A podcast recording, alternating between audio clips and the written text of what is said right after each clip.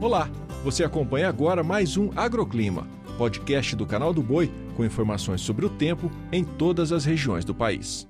Olá, eu sou Renata Ferreira e esses são os destaques da previsão do tempo desta segunda-feira. A última semana foi de muita chuva, principalmente em áreas produtoras do centro-sul brasileiro. E agora, a semana começa com tempo mais firme na região. No centro-oeste, o dia já começa com sol entre muitas nuvens em Mato Grosso, norte de Goiás e Distrito Federal, mas há ainda condições de pancadas de chuva isoladas a qualquer hora do dia. No norte de Mato Grosso do Sul, essas pancadas se concentram a partir da tarde. Já nas demais áreas do estado, o tempo segue firme.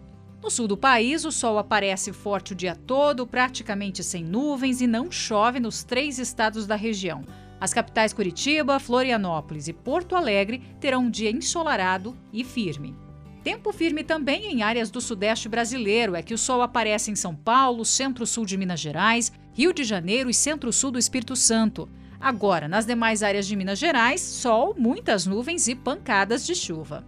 Temos pancadas de chuva também no Nordeste. Temos aberturas de sol com chuva rápida no Maranhão, Piauí, centro-sul da Bahia, Chove fraco também no Ceará e desde o litoral do Rio Grande do Norte até o litoral de Alagoas.